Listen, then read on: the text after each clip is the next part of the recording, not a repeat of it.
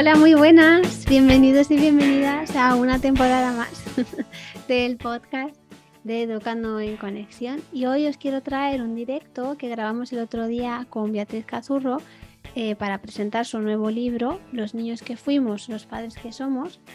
Eh, y que, bueno, como sé que algunas personas o no tenéis Instagram o no os apetece, os gusta más el formato podcast, pues os lo quería traer y va a inaugurar esta temporada 2022-2023, que espero que pueda grabar más podcasts que el año pasado. Os mando un beso muy grande y os dejo con Bea. Un beso grande. Chao.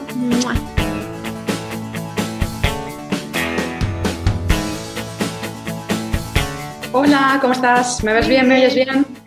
Te oigo bien, te oigo un poco pincelada, pero estoy pensando que igual es mi... La conexión. Sí, me voy a poner los del móvil también, porque si no es uno, pues será el otro. Vale. me veo así como un poco que, no me veis. Ahí mejor. Igual estoy un poco cerca también, sí. ahí está bien. Ahí estamos. Ahí me corta un poco. Bueno, ¿qué tal, Vea? ¿Bien? Bien, sí, ya viernes con tranquilidad, sí. Son unas, llevan unas semanas ahí tucu, tucu, tucu, haciendo muchas cosas, pero ya llega el fin de, así que bien. Bien. ¿Qué se siente al publicar un trocito de ti y que todo el mundo lo tenga en sus manos? Pues me ha dado muchos nervios al principio, luego se me han pasado los nervios y ahora ya es como suéltalo, tipo Elsa de Frozen, ya está ahí.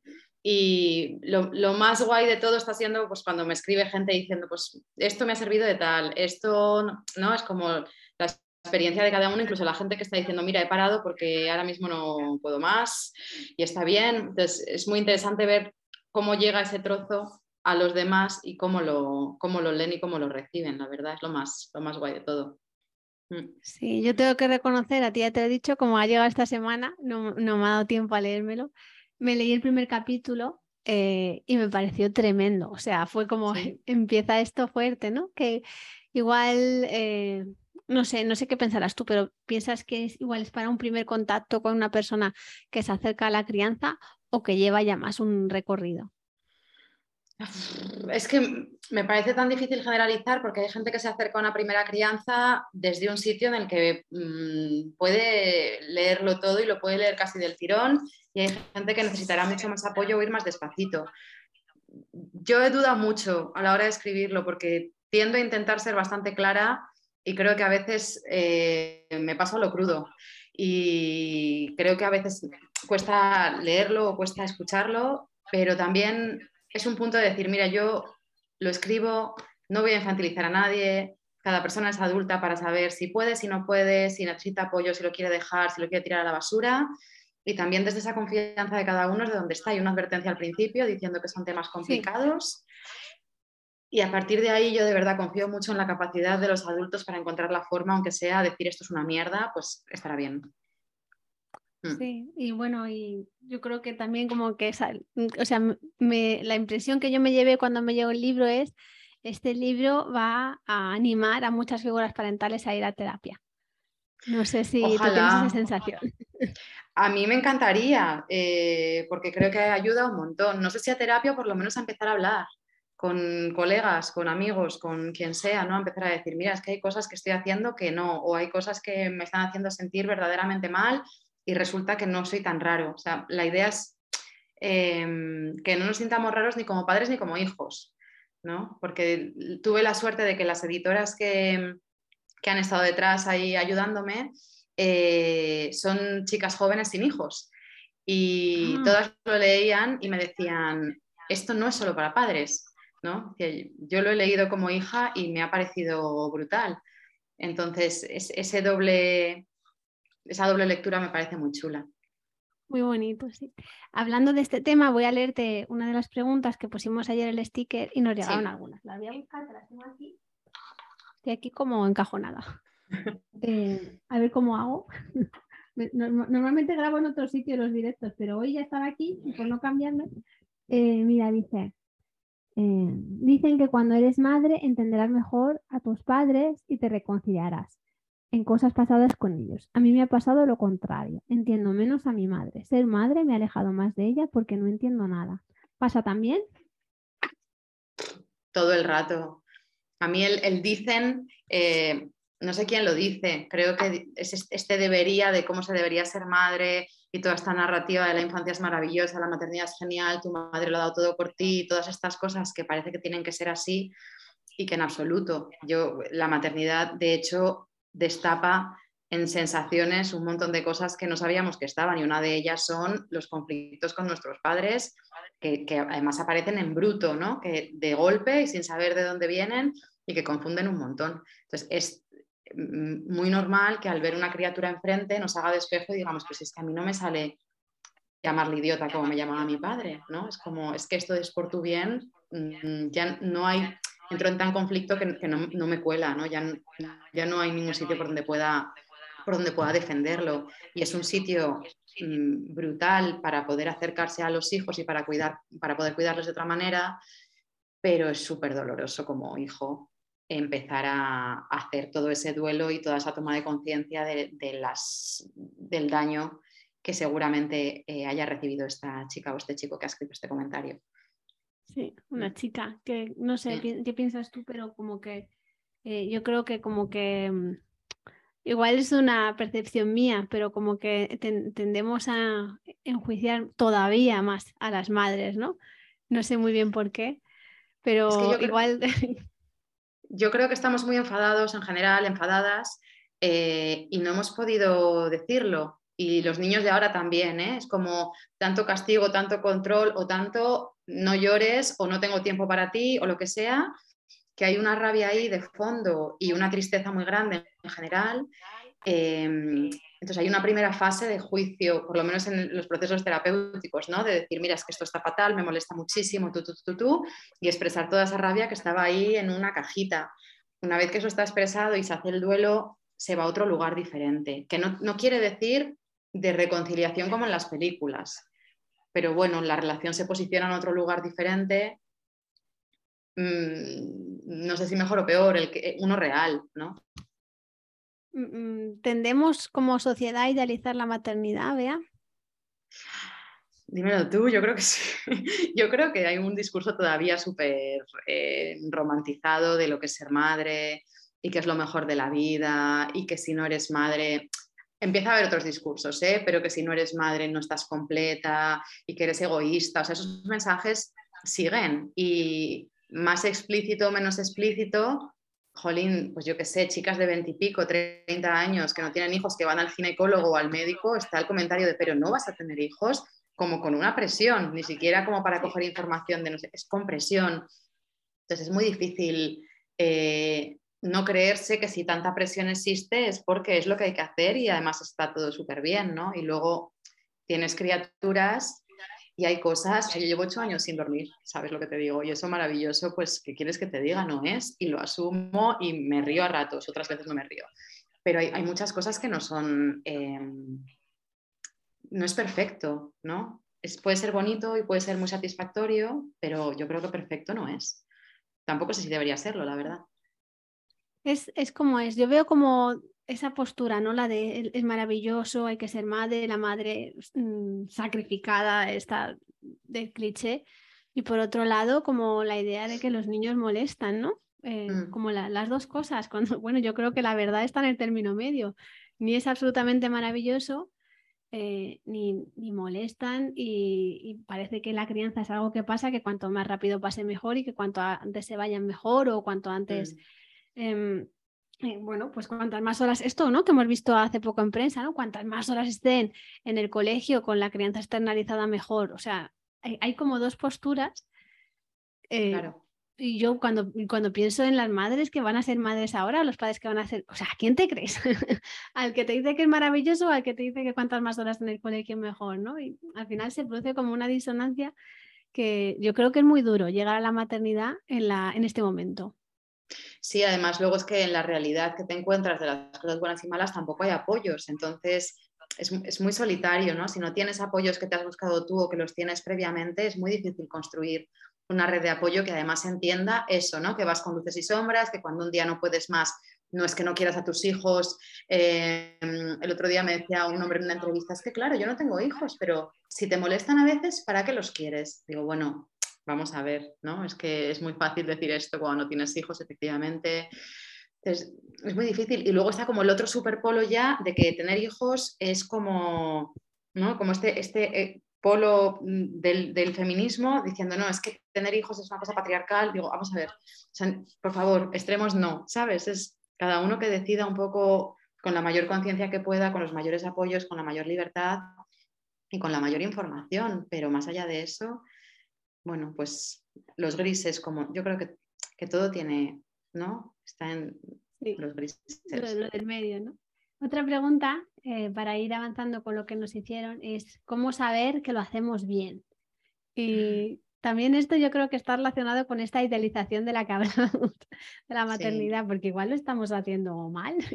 Y si vamos reparando y vamos trabajando en ello, pues también está bien, no hay que hacerlo perfecto. Mm. Pues mira, parte, te lo decía antes, parte de escribir el libro y, sabiendo que es un poco así, em, va dirigido un poco a frustrar este, este tipo de, no de preguntas, ¿no? pero de deseos, de decir, dame pautas para saber cómo. Y es que no existen tanto. Dentro de que podemos decir, pues mira, hay ciertas señales, o si ves que un niño está desbordadísimo todo el rato, pues podemos ir mirando, pero en general la única señal está en la relación de uno con otro y en poder verdaderamente eh, conectar con, el peque que tienes delante, ¿no? Y en la seguridad de verle suficientemente bien, ¿no?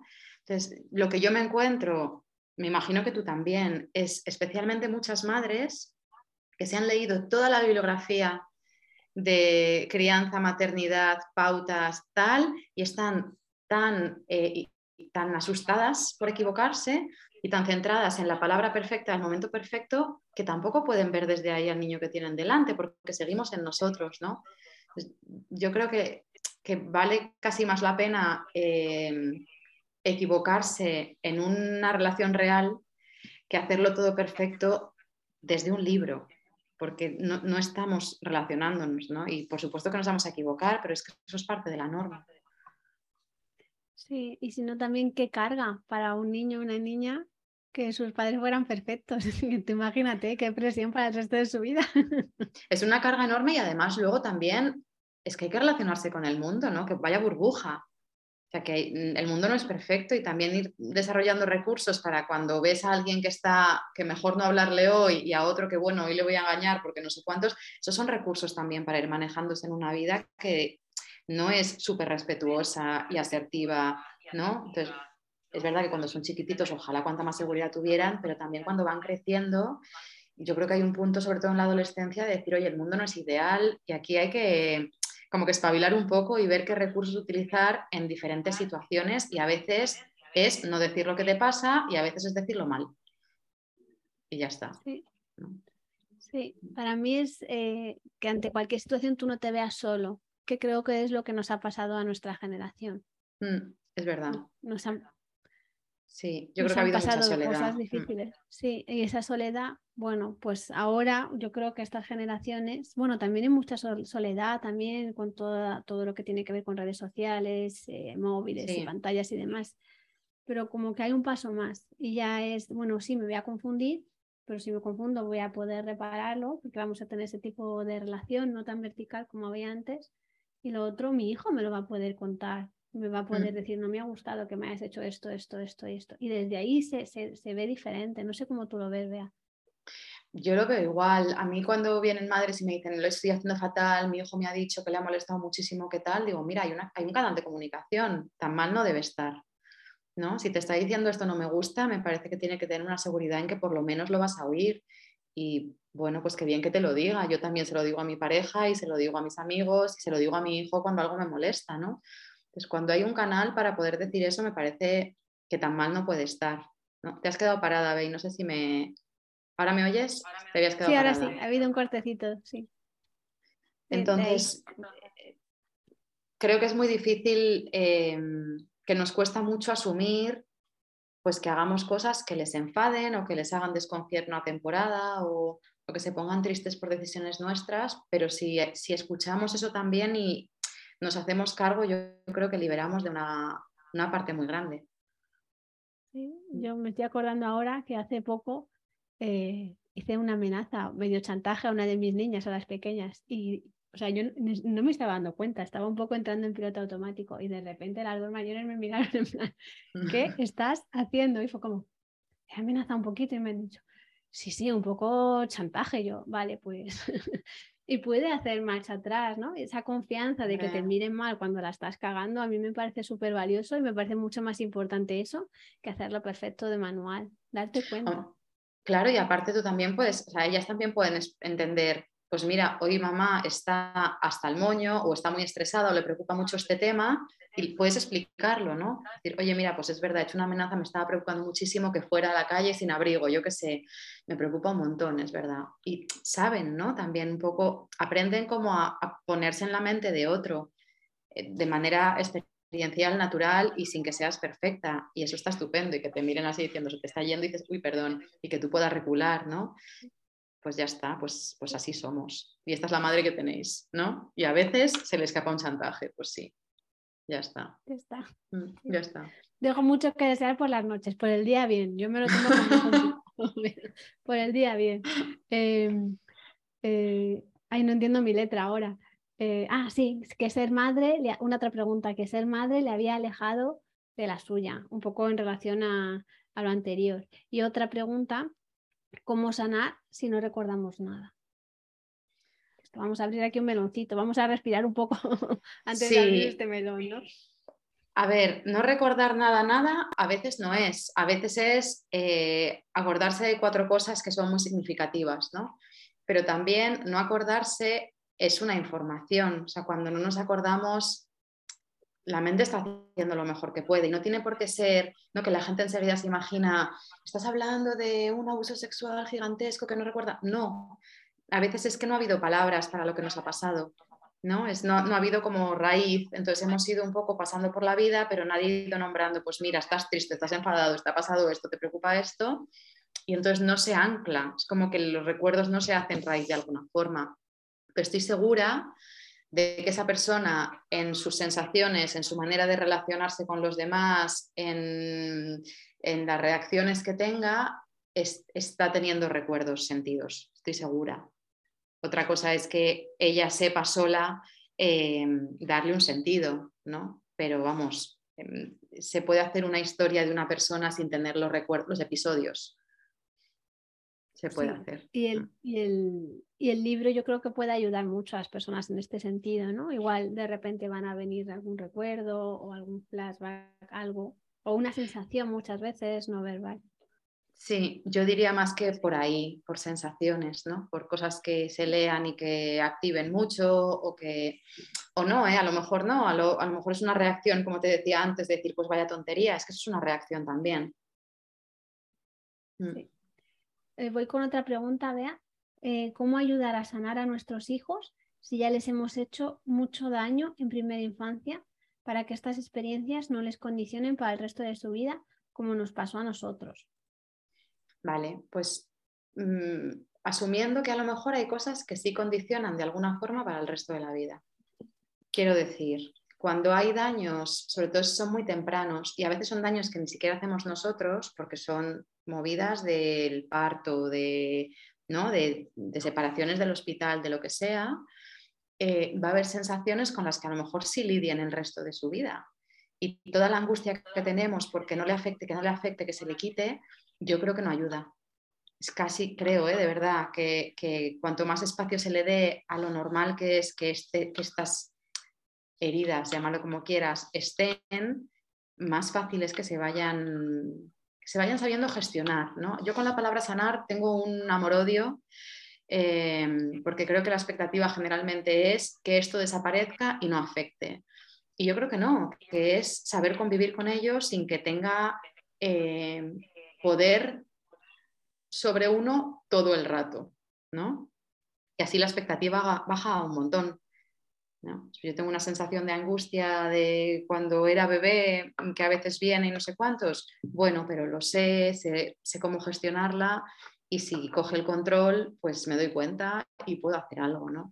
Pero que, la angustia por, por reparar el daño y que no haya ningún tipo de consecuencia, creo que al final está más centrada en nosotros que en ellos otra vez. Sí, puede ser. Estoy, estoy contigo. De hecho, en casa tenemos una broma. Eh, bueno, claro, como todas las personas, yo la he cagado muchas veces, que me imagino que a ti te pasará igual. claro. Muchas veces nos idealizan, ¿no? Mm. Y cuando sale algo de esto, se habla en casa y yo digo, bueno, si esto en 20 años sigue ahí, yo te mando un bizum para cuando te lo lleves a, a terapia. Y es una forma que tenemos de reconocer que hemos podido herir y hemos podido hacer daño y que a la vez que hicimos lo que pudimos y, y hacernos cargo, ¿no? No poner encima esa losa al niño o a la niña, sino normalizar al final. Claro, pues mira, pues es que ahora tengo vergüenza porque me has humillado no sé cuántas veces. Pues vamos a hacerle un espacio a la vergüenza, pero es que a lo mejor no desaparece. Igual es simplemente ponerla en contexto y decir, mira, esto fui yo la que te hice daño, Pepito no, a lo mejor no, y ayudar un poco a convivir con esa vergüenza, pero hacerla desaparecer, si es que nos ha protegido, tampoco sé si es la mejor de las opciones, ¿no? Pero es verdad que es una visión también menos romántica de lo que es la terapia y, y menos idealizada. Bueno, me parece más alcanzable y menos mágica, ¿no? Sí, yo creo que es menos varita mágica, pero creo que es de mucho más, para mí, ¿eh? por lo menos, como de mucho más eh, amor hacia uno mismo también y de, de, pues de respeto hacia la historia de cada uno. Sí, porque al final, bueno, esas experiencias puedes verlas desde la fortaleza o desde de quedarte solo en el daño. Y creo que muchas veces, un poco por lo que hablábamos, ¿no? Porque tenemos mucha más información, tendemos a evitar mucho los daños. Y, creo que hay veces que, a ver cómo digo esto, que no quiero que nadie me malinterprete, que muchas veces creo que nos esforzamos mucho para ser buenas madres de manual y no tanto por ver a los niños y niñas que tenemos delante. Claro, pero es que al final es, es la misma exigencia de ser muy buenas de pequeñitas puesta en ahora soy mamá y tengo que ser muy buena.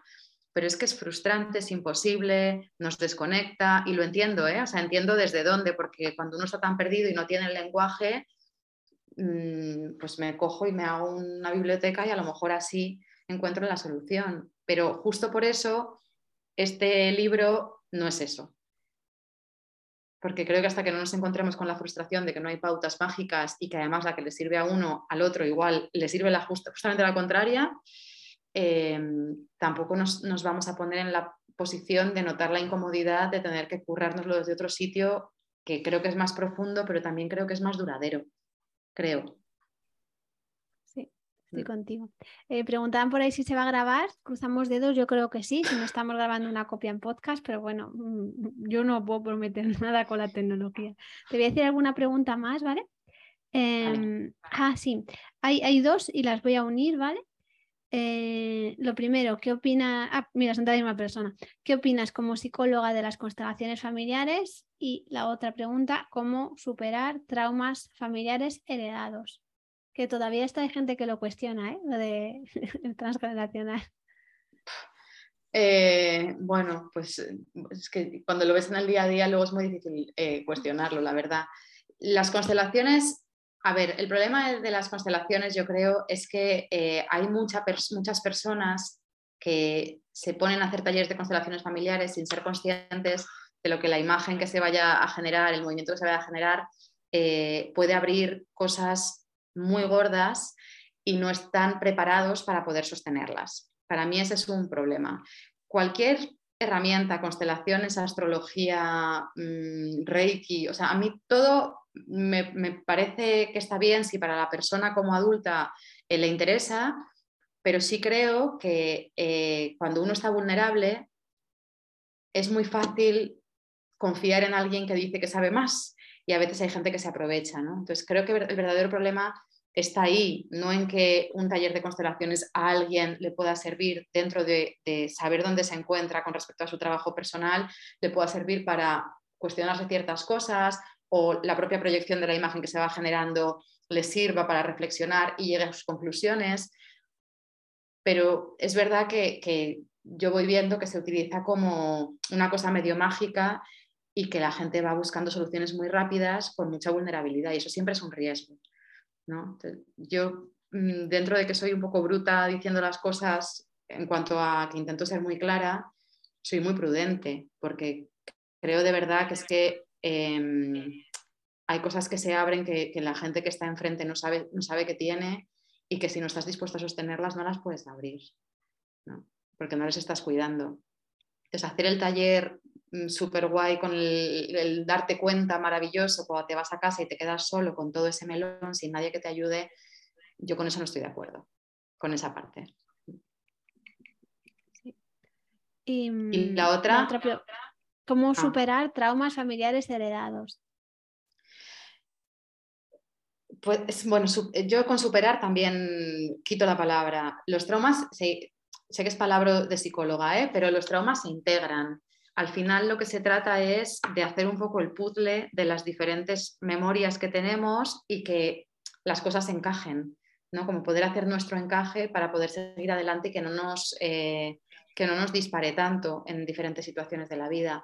Los traumas transgeneracionales al final se presentan como un trauma personal, entonces igual que el resto, ¿no? Igual que el resto. Lo que pasa es que en todo esto del crecimiento personal y la terapia hay mucha historia, ¿no? Ahora de todos los traumas de tu familia, ahora tú eres el eslabón fuerte y entonces vas a acabar con ellos y no sé cuántos.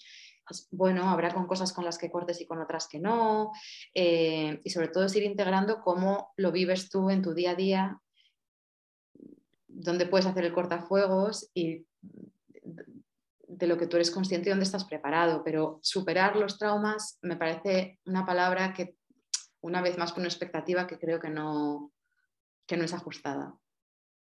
Y qué responsabilidad, ¿no? Como lo que comentabas de tú eres el eslabón que va a acabar con. Ostras, a mí déjame en paz que hay alguien que bastante con lo mío, como para tener todo lo de la familia, que son un todo, todo, lo de, Claro, todo lo de la familia. Un poquito de lo de la familia yo firmo, pero todo lo de la familia, las familias suelen llevar mucho detrás, pero mucho, mucho. Entonces, pues empiezas por un paso y luego el siguiente, y si luego te apetece el siguiente, y si ves que no puedes más, pues a lo mejor son tres y ahí nos quedamos, ¿no? Pero por eso digo que toda esta exigencia de, rollo terapéutico y trabajo personal creo que está dando la vuelta a volver a exigirnos, pero desde otro sitio que suena más bonito y a la vez más confuso. Yo prefiero que me exijan diciendo, es que si no lo haces eres idiota, que decirme, no, serás el eslabón más fuerte. Mira, no me lo pongáis bonito porque sigue siendo exigencia, no voy a poder Em, me voy a sentir fatal igual y encima no entiendo por qué, porque supuestamente esto está en una narrativa de que es algo maravilloso y por mi bien. No me gusta. A mí tampoco. Lo que sí me gusta es darte cuenta de que bueno, hay determinadas cosas que están ahí. Eh, o sea, para mí es como darte cuenta de que no te pertenece tanto, que no es tan tuyo. Y desde ahí poder tomar decisiones, ¿no? Yo pienso cuando hubo la guerra, bueno, sigue, ¿no? Pero cuando nos enteramos de las noticias de la guerra, es que me tiré una semana, no te voy a decir en posición fetal porque tengo hijas, pero me afectó muchísimo y realmente, bueno, soy sensible a las noticias, no las escucho nunca y tal, y esto, bueno, pues había que escucharlo y demás, pero yo no dejaba de pensar en mis abuelos y, y tampoco hablaban tanto de la guerra, entonces eh, darte cuenta de que eso realmente no es tuyo, no has tenido esas sensaciones de, de inseguridad tú, tuyas y no es no aplacar, sino bueno, bajar la intensidad de ese miedo para mí es importante, pero yo no voy a poder sanar todo el linaje de es que son un montón, vea, son muchas son un montón. No, son un montón y estamos hablando de guerras, de muertes, de, de muchas cosas muy, muy, muy gordas. A mí lo que me sirve eh, también es ver que cuando la gente tiene, tenemos eh, traumas o han vivido situaciones difíciles, siempre se han, encontrado una forma de adaptarse, siempre hay un recurso, aunque sea eh, congelarte, aunque sea no sentir nada, o sea, siempre hay un recurso para adaptarse a eso que ayuda a sobrevivir y a tirar para adelante, que tiene un valor. Es verdad que hace sufrir por otro lado a veces, ¿no? Pero que tiene un valor. Y me parece tan alucinante que lo que yo sea que pase a mis hijos em, tendrán su forma de lidiar con ello, que estará súper bien. Y si no les vale, todo mi apoyo para que, para que lo gestionen de otra manera, ¿no? Pero esta confianza también de decir, si, si estamos haciendo algo que os hace daño, que seguro, eh, encontraréis un recurso para adaptaros a esto que os ayudará a encontrar un equilibrio lo mayor posible y que si hace falta más adelante, pues buscaremos otro, ¿no? Pero creo que es esta, ¿no? como eso que decías, de, entender el daño y a la vez ver como la, brutalidad de los seres humanos que nos adaptamos de esta manera con unos recursos alucinantes que tienen un valor y que si a nosotros nos han servido y les siguen sirviendo a nuestros hijos, pues qué bien. hasta que se pueda utilizar otro, se utiliza el que hay, ¿no? Sí, estoy contigo. De esta pregunta tan tan profunda, vamos a pasar a una que no es tan profunda, pero igual es muy del día a día de las familias, ¿vale? Eh, una pregunta, bueno, y son un poco parecidas. Palabrotas en niño de seis años continuamente en casa, no dice nada más. Y la otra, cómo gestionar que te insulten, me parece más grave que pegar y gritar. No sé si le podemos dar un poco la, vuelta a esta pregunta, ¿no? A mí la clave de la pregunta me parece, a mí me parece más grave. Y, a mí me encantaría preguntar qué es lo grave, cómo se siente, qué le parece, ¿no? Porque seguro que hay una historia gigantesca eh, detrás muy interesante. Porque con dos años, por ejemplo, si alguien dice tonto en vez de pegar un tortazo, a mí me parece un avance de la leche. Ya te digo. Yo estaría aplaudiendo. No, me ha dado un manotazo, me ha dicho tonta, qué bien. ¿No? Entonces, ¿desde dónde es esto? ¿no? a mí me parece peor. Y, es que, claro, sin saber nada del niño o de la niña es muy, es muy difícil, ¿no? Pero a mí me parece que es clave. No sé cómo lo ves tú. Bueno, yo creo que los niños y las niñas tienen las herramientas que tienen y las usan como saben y pueden y que nos toca a los adultos decir lo que nos gusta o no nos gusta, los límites que ponemos y no. Y que cuando esto mm. es demasiado difícil hay que indagar un poquito en nuestra historia, a ver qué ha pasado por ahí. Claro. Con respecto a este del niño que está insultando todo el rato, es que es, hay muchos motivos y, todos mm, al final buscan algo válido, ¿no? Te puede estar insultando, puede estar diciendo insultos porque le Eran palabrotas, esta era palabrotas. Ah, estas eran palabrotas. Bueno, me da lo mismo. Pueden parecerle divertidísimas. Puede sentirse súper poderoso. Puede estar repitiéndolo porque sí. Em, eh, puede estar intentando provocar una reacción en sus papás porque necesita una atención X. Puede ser una vengancita porque está enfadado. Y en cualquiera de las opciones está buscando conectar de alguna forma o bien que te rías con él porque ha dicho cabrón hijo de puta, jajaja, o que le prestes una atención que necesita mm, donde sea, o que reconozcas que está enfadado, pero las palabrotas no son más que palabrotas, no dicen mucho más de lo que, o sea, no dicen nada de ese niño, solo que está diciendo palabrotas, ¿no? Sí, y además eh, también es como hay como hay un poco de adultocentrismo, ¿no? Porque las personas adultas sí podemos decirlas y los niños no. Es como, pues yo también quiero decirlas. ¿Por qué no? Porque tú sí y yo no. Para mí sería como la clave. A mí hay cosas cuando estoy enfadada que sin un taco no expreso igual. No, ¿verdad? No me queda, o sea, no me queda igual de redondo, ¿no? Es como no se entiende igual lo que, lo que quiero expresar. Y entiendo que para ellos también, y que es otra, el lenguaje es otra cosa que exploran también, ¿no? Y explorar cómo te sientes diciendo puta, pues tal. Otra cosa es que luego hables, que les expliques, pues mira, la gente, esto es un insulto, esto es una palabra, esto significa, pero las palabrotas son palabras. No es mucho más. Al final es qué hay detrás de esa palabrota, yo sí, preguntaría, para el peque y para ti. Sí, porque está muy mm. Creo que ya he ido con todo. Eh, vamos a pedirle, como tenemos un ratito más, hasta las dos, eh, voy a pedir a la gente que si quiere alguien hacer alguna pregunta que nos la haga, ¿vale? No por los mensajes porque es un lío, sino por el, mensaje. Es como un bocadillo con una pregunta. Y voy a hacerte una ah. pregunta que hago siempre, que tengo oportunidad de hablar con una persona eh, que hace terapia. No lo sé, sí, venga, estoy lista. Bueno, siempre que puedo, eh, si tú crees que si no has tenido un apego seguro base de tu familia, puedes tener un apego seguro con tus hijos e hijas sin ir a terapia. Em, es que creo que hay gente que no va a terapia, pero encuentra la forma. Quiero decir, hay gente mm, con una. Mira que la palabra resiliencia me gusta a ratos, ¿eh?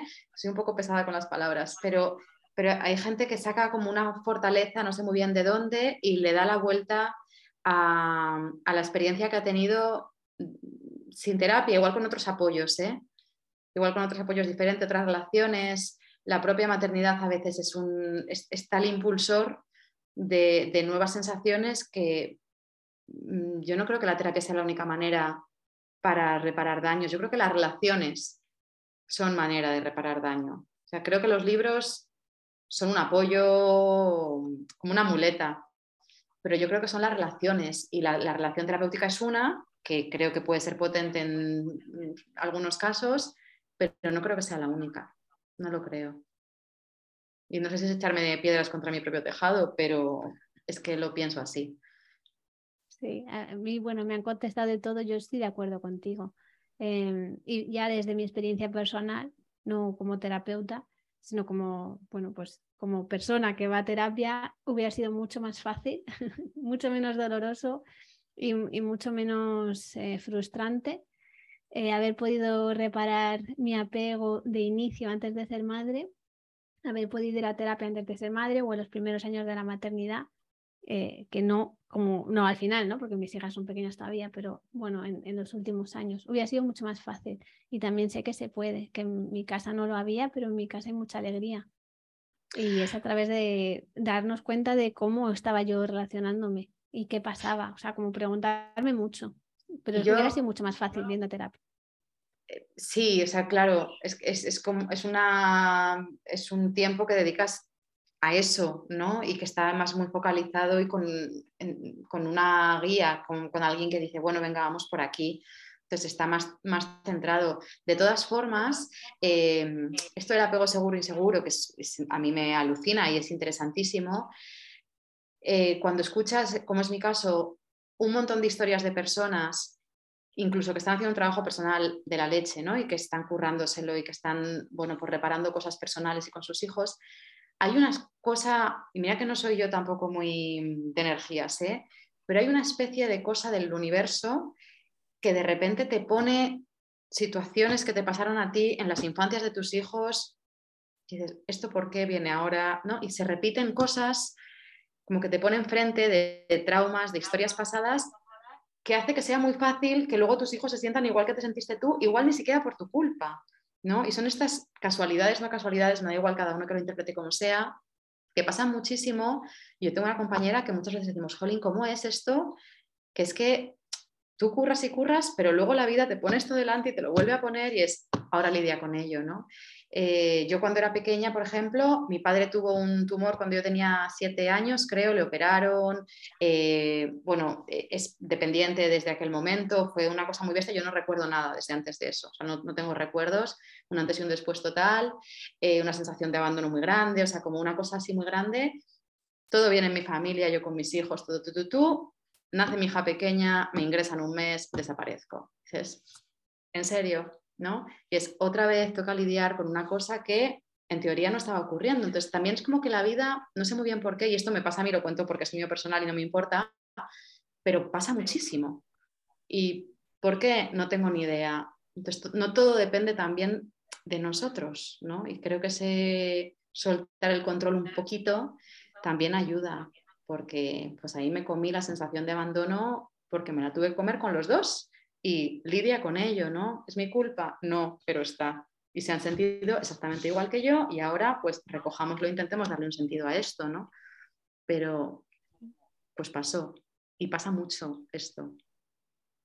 Sí, mm. esto es lo de los abuelos ahí mandándote sí, sí, estas cosas, para que eso transitando. Pero no hace falta que lo resolvamos todo, ella. ¿eh? Claro, pero sí. Sí, pero es, ah, te lo mando. Pero yo no quería, ah, pues aquí está, y pues cógelo, porque no te queda otra, ¿no? Mm. Mira, también hay una persona que me dice que quiere felicitarte por tu libro, que le está encantando y felicitarnos a ambas por nuestro trabajo. Pues muchas gracias. A ver qué más preguntinas hay. Eh, que están las de los stories de ayer y yo no sabía que estaban aquí. Yo creo que ah. las hemos resuelto así como todas. Mira, Cristina te dice que es para ti el éxito, que a ella le encantas. Para mí el éxito es tener tiempo para, eh, o sea, va por dos sitios. Puf, es que es muy difícil resumirlo. Tengo, tengo la idea, pero no tengo las palabras. Eh, una, viñeta, ¿El qué? Que de una viñeta puedes hacer. En una viñeta igual. O sea, para mí la sensación de éxito tiene que ver con sentirme coherente conmigo, de verdad y que el curro que hago me gusta y creo que el curro, la herramienta soy yo, con lo cual me siento coherente, tengo tiempo para estar con mis peques, eso me hace coherente. Em, pero sí, tiene más que ver con coherencia personal que con logros. Sí, Mm. Sí, sí, pienso igual. Y dos preguntas que me hacen por aquí. Si pudieras transmitir un aprendizaje a los padres de adolescentes, ¿cuáles serían? Y luego, ¿qué recomendación darías a una mamá con un bebé de nueve días? A veces siento que no sabré hacerlo bien. A ver. una de maestras. Vale. Para padres de adolescentes, eh, es que a mí los adolescentes me parece que dicen las cosas tan claras, cosas que están ahí que no se dicen, lo dicen tan claro, lo ponen tan de frente que yo mi, aprendizaje más grande es escucharles, aunque lo que digan suene a lo mejor eh, muy desagradable o el tono no sea el mejor, creo que captan las verdades de las familias y de las cosas que están pasando de una manera que a mí me alucina. Entonces, creo que mi mayor aprendizaje es escucharles con mucha atención me, parece muy interesante la energía que tienen y cómo descifran eh, y ponen sobre la mesa cosas. Y una mamá de nueve días, es que yo el consejo también se lo daría un poco al resto, es cuidarla mucho, por favor, sostenerla mucho, son días muy complicados. Em, mm, si ella puede pedir lo que necesita, un masaje en los pies, un rato de siesta, lo que sea, que lo pida, pero si no puede, es que yo ahí diría al resto, poneos las pilas, porque esta chica está dudando, tiene miedo y por favor ayudarla mucho. O sea, yo ella creo que está haciendo lo que, lo que toca y si está insegura es normal, creo que es el resto ahora el que tiene la labor de estar sosteniendo mucho, mucho, mucho. Sí. Y ya la última, una maestra, que bueno, te la voy a leer porque si no voy a poner de mis palabras y entonces no están. Sentimiento de culpa o angustia ante tantísima información como maestra. A veces quisiera disfrutar de ser yo misma con los peques y ya cómo es reducir la exigencia. Es que para reducir la exigencia también yo creo, claro, yo hablo desde mi perspectiva de, psicoterapeuta, pero creo que para reducir la exigencia también toca bucear un poco en, en la historia personal y qué significa para cada uno no sé si el éxito que decía Cristina, ¿no? Pero ser bueno o ser malo en nuestro trabajo siendo madres o padres. Em, porque es que hay veces que el, ser bueno es una parte troncal de la construcción de la identidad entera y de la valoración que hemos tenido. Entonces, eh, cuando alguien, para alguien no es muy importante ser bueno de alguna forma, la, exigencia se reduce más fácil. No sé cómo decir, bueno, pues mira, esto no, yo hago lo que puedo. ¿no?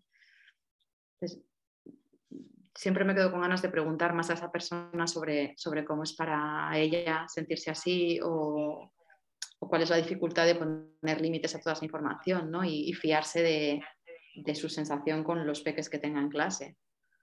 Sí, a, mí lo que me llega es eh, eh, mucha responsabilidad a la hora de acompañar, cuando, bueno, pues eh, la formación inicial de ser maestro es la que es, y luego no, es fácil, eh, porque además no hay mm. formación, bueno, es complicado formarse, entonces estar formando... Y las condiciones, ¿no?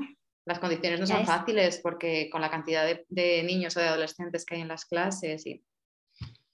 Es una, o sea, ya solo plantearse cosas ya es súper fortaleza. Y mm. igual fluir más y leer menos puede estar bien también. A ver qué pasa. Mm. Esto es probar. Un curso fluyo. no hago ningún curso, a ver qué pasa. Claro.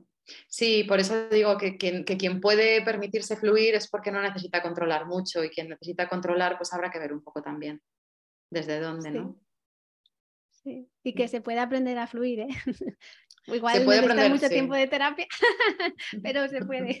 Se puede aprender a controlar, a por lo menos a controlar un poco menos, ¿no? Decir, venga, un poco menos. Sí, es verdad. Es verdad. Mm. Bueno, Bea, ha sido un placer para las personas que se han incorporado al final. Repetimos, no sé si sale al revés o al derecho. Los niños que fuimos, los padres que somos, cuando escribí para hacer el directo puse los hijos que fuimos, los padres que somos. Y dije, mira, aquí tiene un mensaje de, de lo que he interpretado yo, que me hizo mucha gracia, a tengo que cambiar. ¿Cómo acercarnos a nuestra infancia para conectar mejor con nuestros hijos e hijas? Editorial Planeta. Beatriz Cazurro, la podéis, si no la conocíais, que espero que la conocierais todos, la podéis seguir aquí en Instagram. Me gusta mucho el libro, em, me gusta que sea dos tintas, es muy claro, ahí veis. Mm. Y también tiene las viñetas, que es muy bonito. Ah, bueno, no sé si a, todo el mundo le llegó la viñeta o me llegó a mí porque me lo mandaste. A ti, a ti te llegó porque te la mandé a ti. Ah, vale. Bueno, pues bueno, las viñetas también las, las tenéis eh, y tú las vendes también, se las mandas. Sí. Y no sé si lo veis ahí. Es que esta viñeta es una cosa maravillosa. lo voy a leer, ¿vale? Nunca imaginé lo difícil que sería verte a ti sin que nadie me mirara primero a mí. Yo creo que esto, sin haber leído el libro, solo el índice, te tengo que decir, eh, creo que es lo que resume el libro. ¿Es así? Mm, sí, va un poco por ahí, sí. Sí, sí. Pero esa va personalizada para ti. Envié unos cuantos, ah, intenté elegir así algunas que creía que os podía gustar y pensé que esa te podía gustar a ti. Sí, esta me, encantó, la vi y dije, qué maravilla. Eh, muchas gracias por haberme regalado. Y no sé si se te ha quedado algo pendiente que quieras comentar. No, qué va. Sí, encantada del espacio para hablar de ello, porque, bueno, pues ya que está, también poder presentarlo un poco y que si a alguien le sirve estupendo, si no también. Y hay, pues eso, que hay mil maneras, que el libro es una más de acercarnos a esto, pero que, hay, que cada uno elija la que mejor le venga. Pues muchas gracias por tu tiempo, Bea, por haber creado este libro. Ya te dije que yo para Navidad me lo leo, porque mi vida este trimestre es un poco complicada. No, no, no, no. Tengo que reconocer que igual me voy a un capítulo cada noche. Que, como vale, ya me irás contando. ya, te, ya te, contaré, ya te contaré. Un beso muy grande y gracias por este ratito. Adiós. Adiós.